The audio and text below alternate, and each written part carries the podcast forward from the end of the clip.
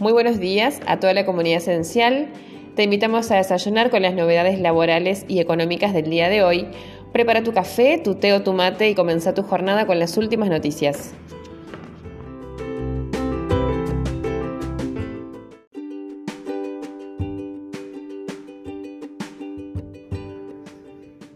Se adoptan las recomendaciones formuladas por el Comité de Evaluación y Monitoreo del programa REPRO 2 resulta menester dar tratamiento al siguiente orden del día.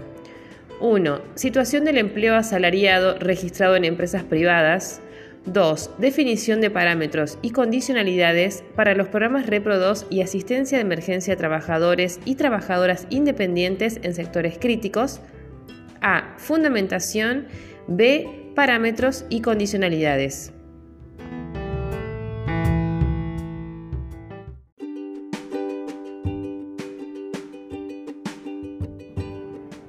La Administración Federal de Ingresos Públicos notificó a más de 190.000 contribuyentes para inducirlos a regularizar la situación laboral de sus trabajadoras de casas particulares, según confirmaron fuentes del organismo fiscalizador.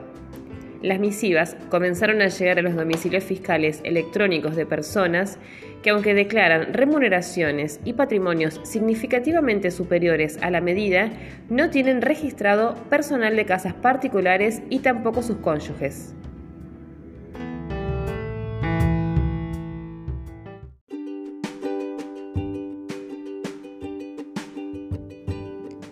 Un reciente fallo de la Corte Suprema de Justicia de la Nación dejó sin efecto una medida cautelar en materia tributaria en donde más allá de las particularidades del caso concreto, se establecieron lineamientos sobre los fines extrafiscales de las leyes que establecen impuestos.